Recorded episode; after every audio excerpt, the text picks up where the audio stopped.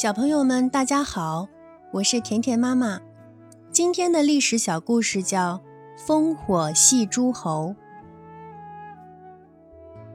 古时候的周朝有一个没用的皇帝，他从来不关心国家大事，整天派人到处给他寻找美女。这个皇帝就是周幽王。有一天，一位大臣给周幽王带来一个叫褒姒的美女。周幽王很喜欢褒姒，还让她做了娘娘。可是不知道为什么，褒姒总是皱着眉头，从来没有笑过。周幽王想尽一切办法逗她笑，可是。都没有成功。周幽王身边的一个大臣，为了讨好周幽王，就对他说：“从前为了守卫国家，我国的军队在边境附近建造了二十多座烽火台。万一敌人打进来，”守卫边境的将士就会在烽火台上点火，让邻近的诸侯瞧见，好搬救兵来救咱们。可是这几年天下太平，这些烽火台早就用不到了。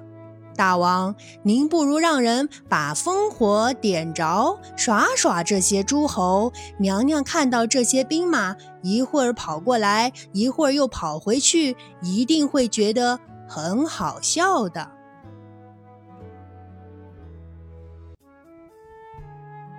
周幽王觉得这个办法非常好，于是。他邀请褒姒和许多大臣一起来到烽火台，火红的烽火燃烧起来了。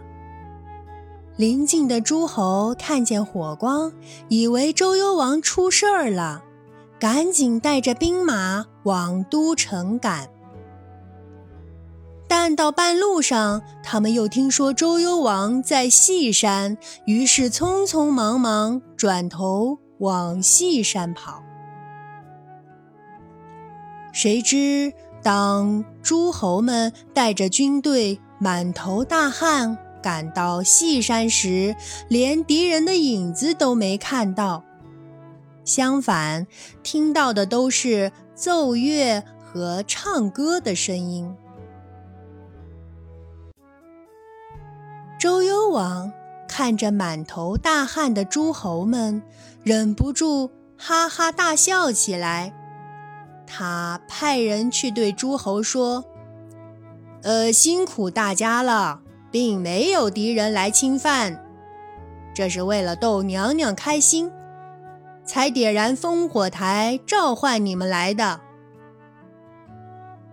诸侯们这才知道上当了，生气极了。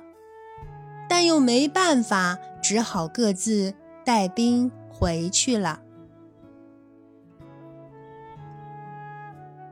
褒姒看到诸侯们带着兵马慌慌张张地跑过来，现在又一肚子气回去，忍不住捂着嘴笑起来。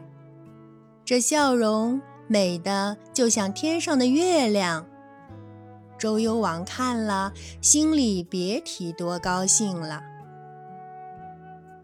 谁想到，隔了没多久，敌国军队真的打到国都来了。周幽王吓坏了，命令侍卫赶快点燃烽火台。